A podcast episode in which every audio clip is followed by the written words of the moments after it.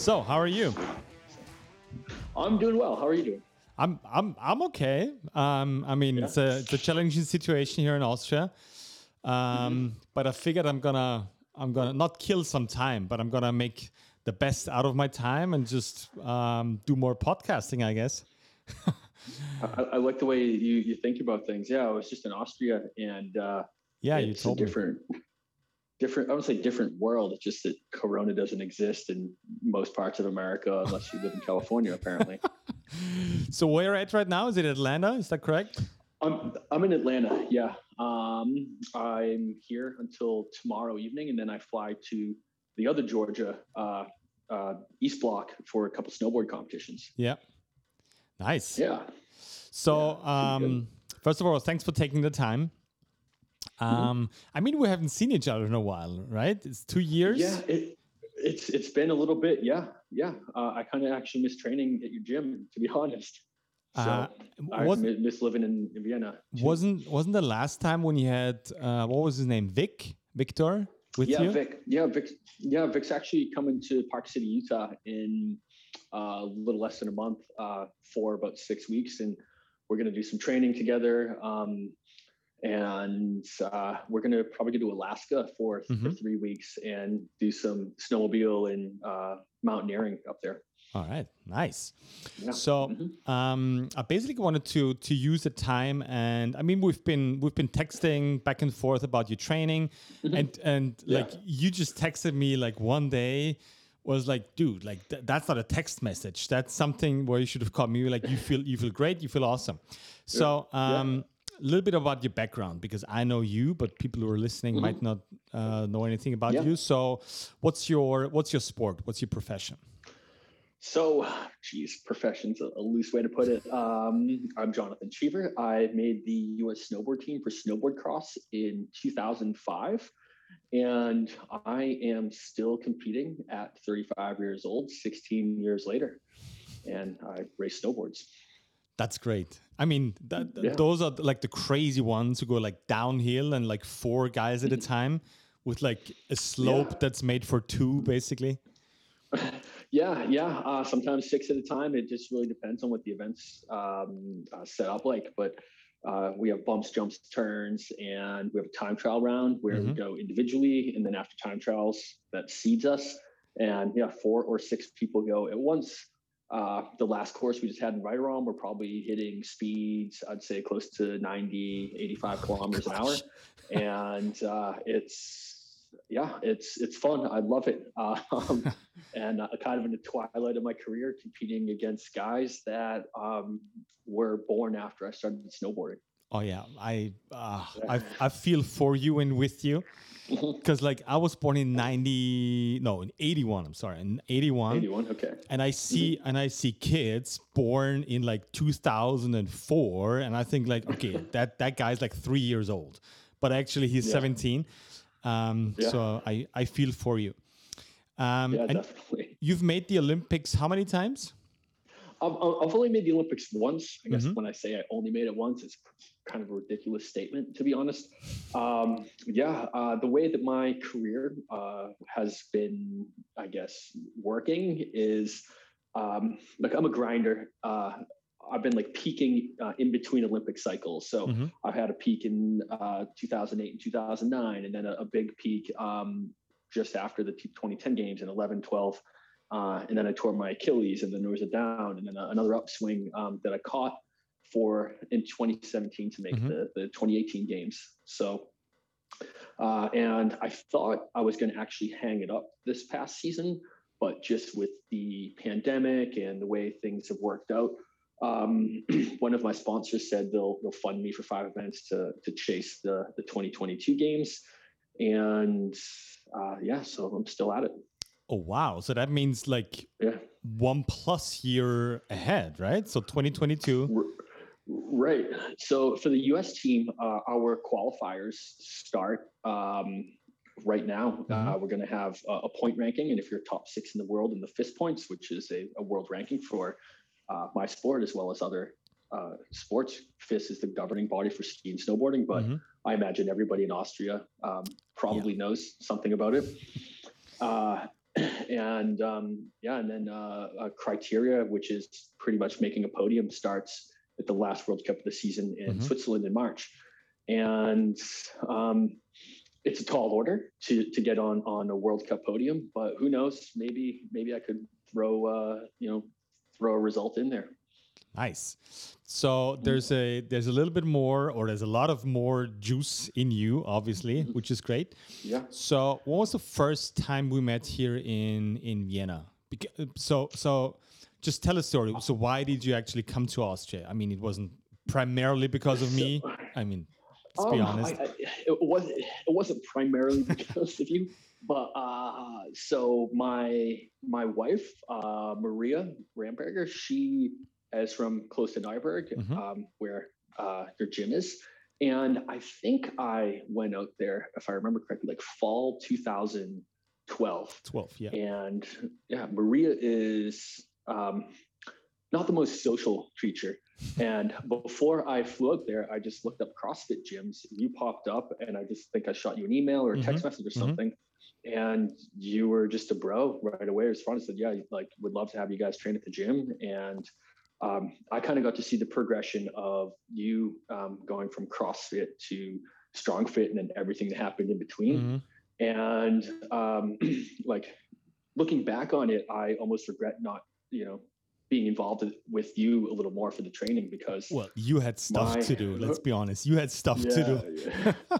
yeah but like because my athletic career has definitely progressed and maybe degressed in some ways um, and for example, right now, like I hardly use a barbell. Mm-hmm. Uh, I do for some warm ups and for some mm-hmm. hinge work, but um, you know, kind of coming to realize that yeah, barbell's great. They have the place. Maybe certain people uh, could could do uh, you know could have some great progression with them, but I tend to hurt myself uh, a lot just mm-hmm. with um, you know some chronic injuries mm-hmm. and and probably some poor training mm-hmm. earlier on in my athletic career. Let, let's go back to 2012. So um, mm. I was, I think, was that my opening year? Okay, I'm so bad at this. Whatever. So I've been I've been open like a couple of months, maybe maybe a year. Um, like super hardcore CrossFit. Um, as you could tell, mm-hmm. my, my whole training was based around CrossFit. I was competing in CrossFit, et cetera, et cetera.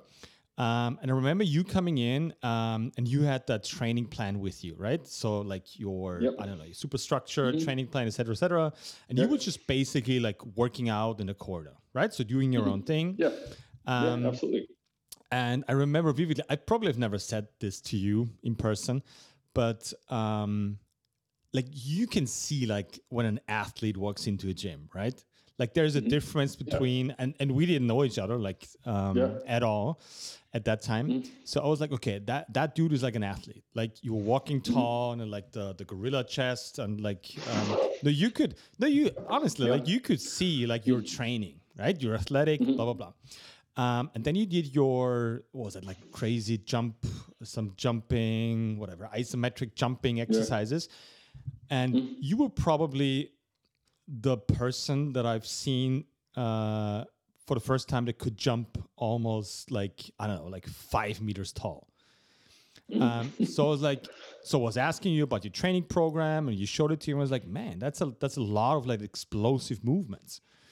Mm-hmm. Um, and I get it. Like your sport is like super fast, and you have to have like reactions, and you're jumping and you're landing. You're you're always reacting to stuff.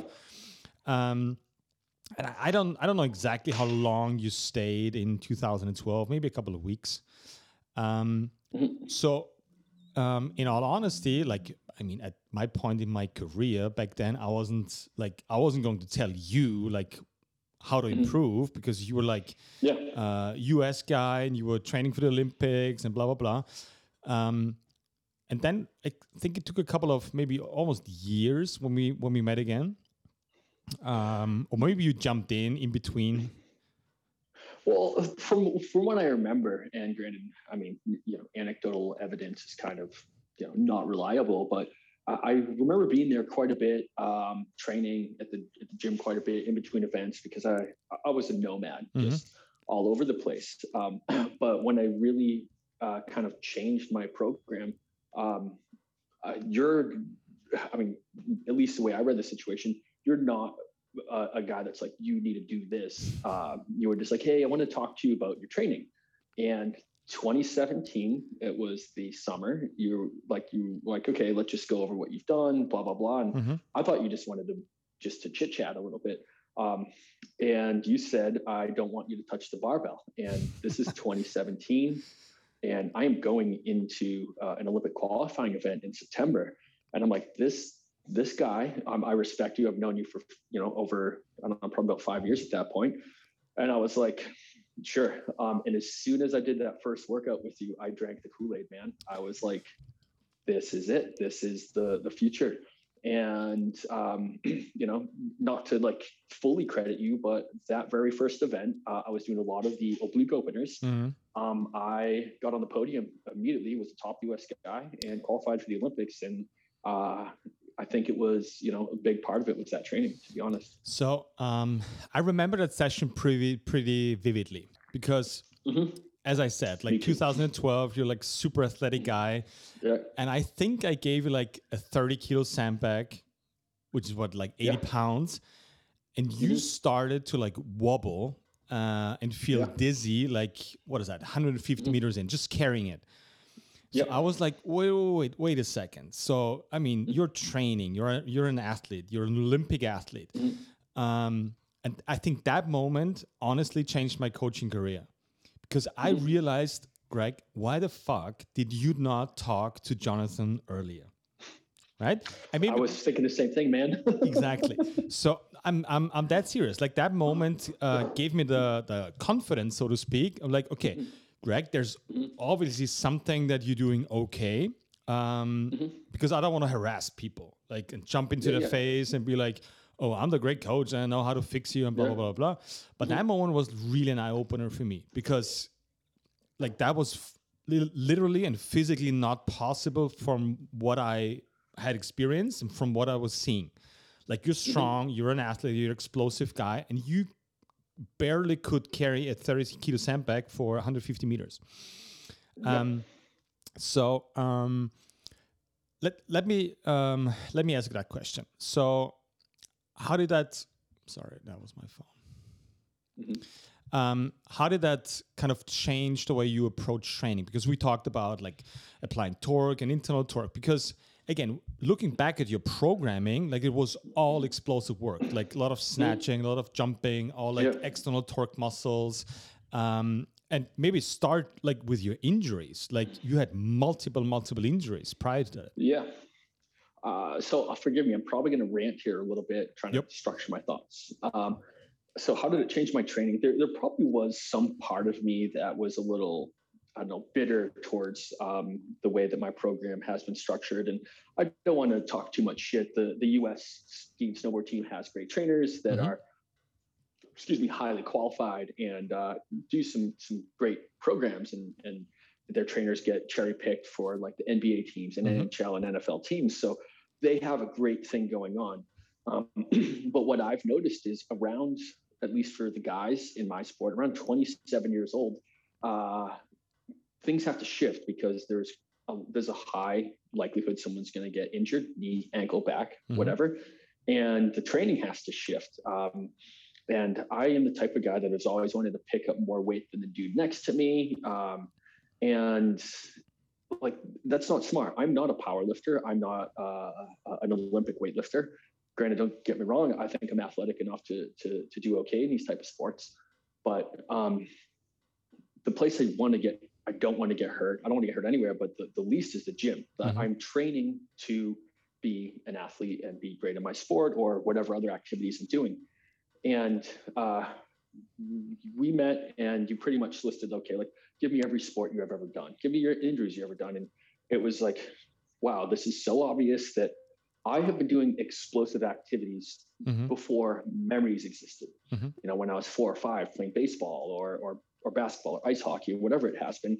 And so for me to be training these Olympic weightlifts like crazy is is a little redundant. Um, I learned that I was using the muscles that are you know meant to be explosive to stabilize myself. And that was a big part of why I had a ton of hip and back problems. Mm-hmm. And not to mention snowboarding is an asymmetrical sport. So like just being in this position that I'm open hip is probably going to give me back problems anyway.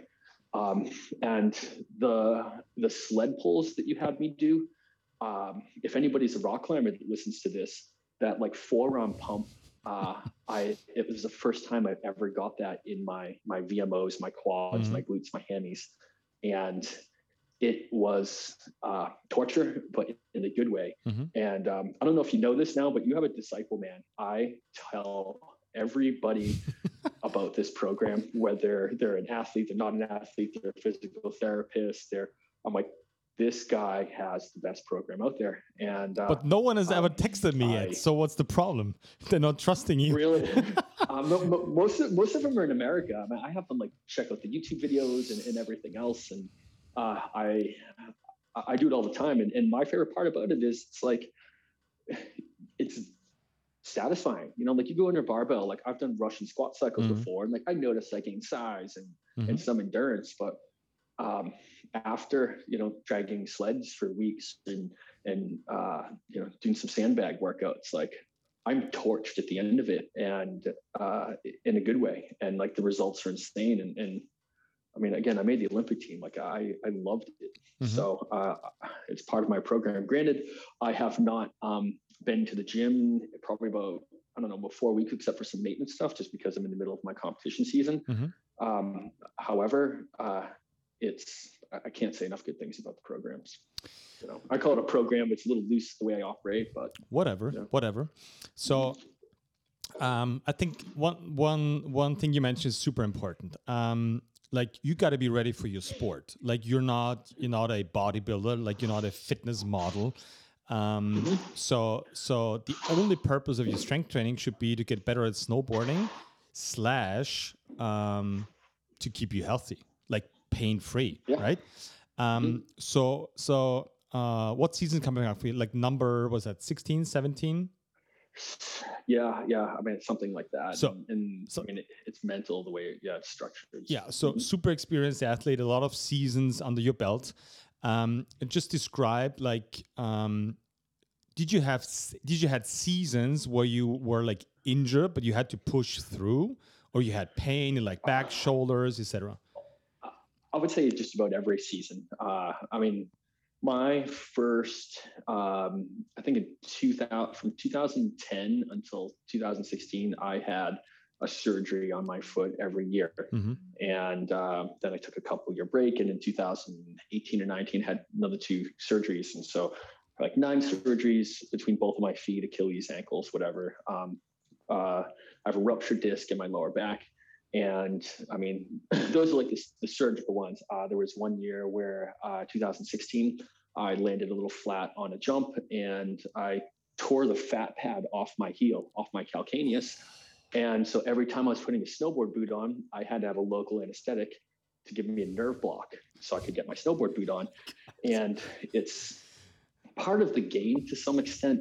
Um, but, but, you know, with John, that said, that that honestly, and and that sounds brutal and harsh, but that I don't mm-hmm. mind right so if yeah. you if mm-hmm. you like there's stuff happening and you crash and you like land mm-hmm. flat and that is okay if you get hurt right yeah. there, you cannot yeah. avoid that stuff but i'm talking about like repetitive motions repetitive movements whether it's in the gym or on the snowboard that's just mm-hmm. grinding and just like giving you back like, pain all the time uh, yeah, like I've um, I've had asked myself many times, like how much longer can I do impact sports? Uh, my ankles or uh, my lower back, too. Uh, sometimes it feels like it's made of glass, mm. and um, I think part of it is like a balance. I mean, this is pre um, pre our discussion in 2017 was finding out how strong can I make myself um, doing uh, traditional barbell workouts. Mm-hmm um, that would you know give me core strength, quad strength, whatever. Um, uh, it was always a balance versus snowboarding where I needed to be strong, but I could hurt myself in the gym, or if I'm not strong enough to snowboard, I'd land on my butt too hard one time and then I'm I can't get out of bed the next day. So it was always this, you know, playing around with my training and and talking to my trainers. I'm like, hey, listen, I love what deadlifts do for me. However, I also hate that it could throw out my back mm-hmm. if I'm, you know, following this program mm-hmm. like gospel. And um, What, yeah. What Sorry, does what does that do to your like your mental game? Because like you're an athlete, you com- you want to compete, you want to win, you want to do stuff. Whether it's in a gym, Yeah. whether it's in the car, whether it's on a bicycle, whether it's on a snowboard, Yeah. like you want to fucking win. There's no way around it. So you Oh, want to you want to push. angry. Exactly. You want to push, but you can't Yeah. push. So so what does it Yeah. do to yourself? I, I, it made me angry more than anything because like, I was like, okay, like, uh, all right, like, you know, I'd sit down with the trainers and, you know, like, I mean, granted, this is kind of a privileged problem to have, but I'm like, listen, I'm, I'm working my fucking ass off here. Mhm. And, you know, snowboarding, especially uh, as an American, like for the most part, we're unfunded. It's, it's almost like an expensive hobby some Mhm. years. And I'm, you know, hurting myself because you tell me this is the workouts I need to do. And I even noticed when I would back up off the barbell and even picking up like a, a 15 kilo or 20 kilo kettlebell, doing some of the light workouts that we're supposed to be doing. Next day, like can't get out of bed because of my back. And um, you know, not that I'm blaming a trainer for this, but I, I just felt like the program wasn't being uh, looked at hmm from my point of view by by the trainers. And when I would move away from what the trainers are saying and talk to the physical therapist, it, it would be like a ton of band workout to just like, okay, you know, we got to get your glutes firing in the proper sequence, your hamstrings, your quads firing in a proper sequence, which is great. There is plenty of uh, of of time and, and space for these type of workouts. However, you know, could kind of do that to the cows come home. But but we have I have guys that I'm I'm competing against. Uh, fastest guy in the world right now, Izzy Hämmerle from Vorarlberg. Um, the dude's a beast. He's in the wrong sport. He needs to be playing in the NFL.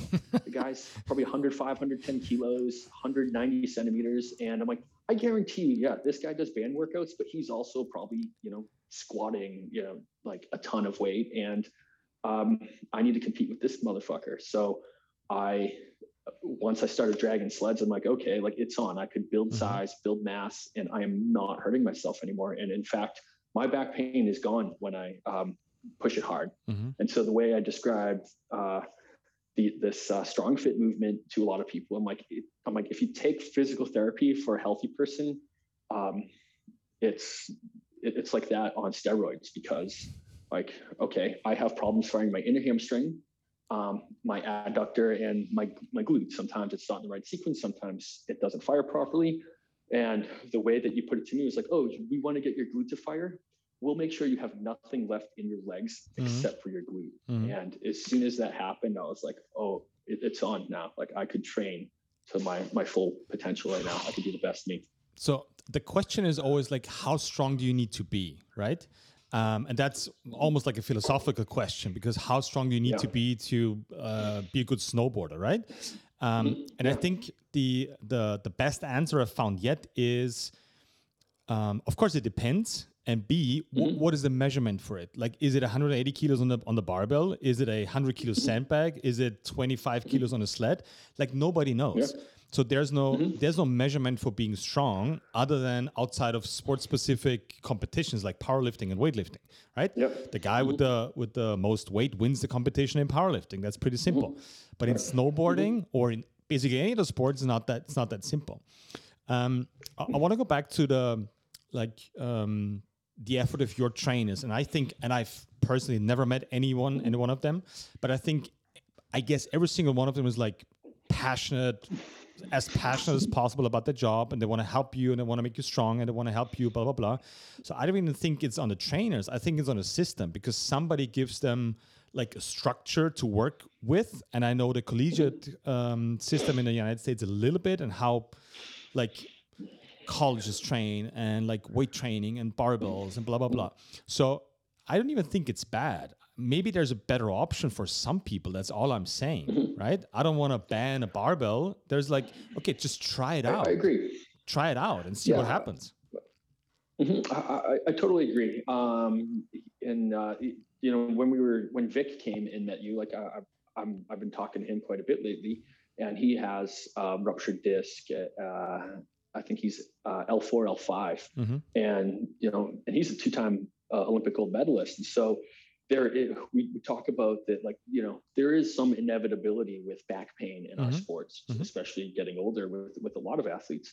Um, but what am I going to do? Just like, you know what, like, uh, it, it's I'm done being fit now. I'm not going to touch a barbell anymore. So there is an adaptation that needs to happen. And if people could do squats or um, you know a lot of barbell work without any problems, maybe it is great for them. Mm-hmm. Um, you know, but one of my favorite parts about using a sled is it, it speeds up the process for me to get ready to snowboard because there is that anaerobic threshold work that I'm getting. I'm I'm like my heart rate is through the mm-hmm. roof. I um, I'm in well in tune with my body, so I know when I'm doing 80% effort. If I'm kind of like trying to stack my workout to you know to be like a six week block, I know when I am at 100% effort, um, and I know when it feels like 100% effort, but you know it's just a mental game where I can dig a little deeper.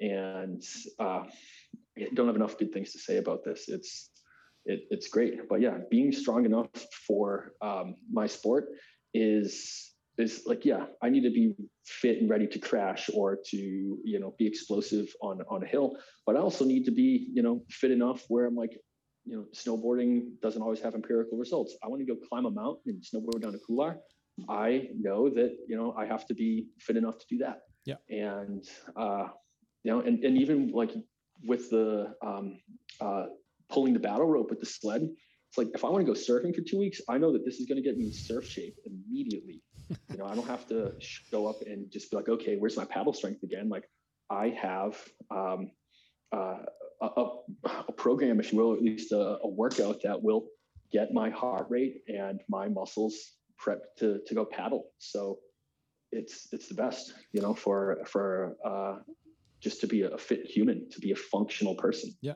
I think um, why it worked so well for you because you were so far on one side of the arch, which is like super explosive and all the external torque mm-hmm. muscles. So that's why we saw that immediate reaction on on the first Semper carry, on the first light Semper carry. Mm-hmm. So I think we're we're like overvaluing like prep preparing you for your sport in terms of, okay, this is what your sport mm-hmm. looks like. It's explosive. You need blah, blah, blah, blah, blah. And that's all we're going to do to make you faster. Mm-hmm. It's almost like a sprinter only gets faster by doing plyometrics or just mm-hmm. sprints, mm-hmm. right? It's got to be a huge part right. of it, but a lot of it is technical work and not so much getting mm-hmm. strong. So I always look at, okay, what's the other side? Like what stuff you're not doing? And mm-hmm. that's what i'm way more interested than getting you more explosive like and mm-hmm. like the margin of success on getting you more explosive is what like half a percent probably but the other side Maybe of less, stuff yeah. or even less especially yeah. especially when you get older like when your career has been 15 16 years long and mm-hmm. maybe like a 20 to 25 year old can do and that's what i truly believe in can do whatever they mm-hmm. want and they got stronger right? Mm-hmm. It's it's that yeah. moment when shit hits the fan and you get little nagging injury, and it's like, well, I just wipe it away and be like, give me 3 mm-hmm. weeks, and I'm and I'm back on the slope, and that's probably true for a 25 yeah. year old, but in your later stages or in in um, the story you told about told about Vic and his his uh, his back problems, okay, maybe mm-hmm. we can give him like another full year of like top notch podium uh, snowboarding. Mm-hmm. Or even better, yeah. like what about after career?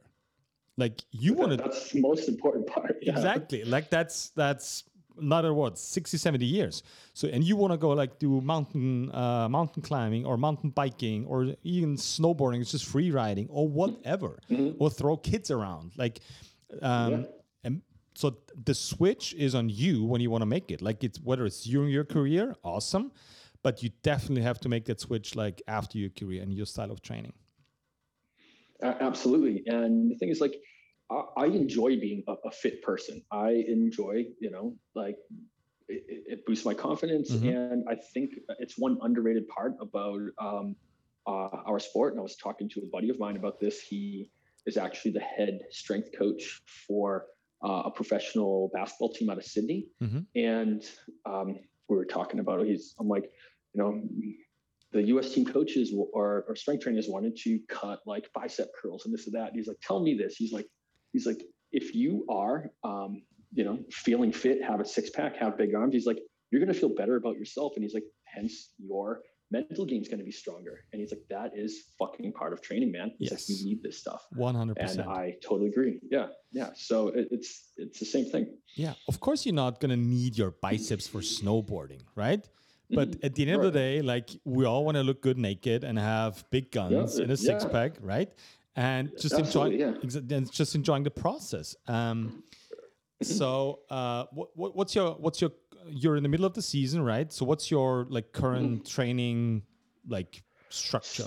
So, training structure, geez, it, it, it's crazy this year. Uh, you know, um, I'm running my own business in Park City, Utah right now, and so uh, uh, squeezing in workouts in between running my own business and training on a snowboard is is is difficult. But um, I'm in the gym, uh, I'd say two to three days a week, Mhm. and uh, for the most part, I'm just keeping it light, um, lightweight, and my my structure is.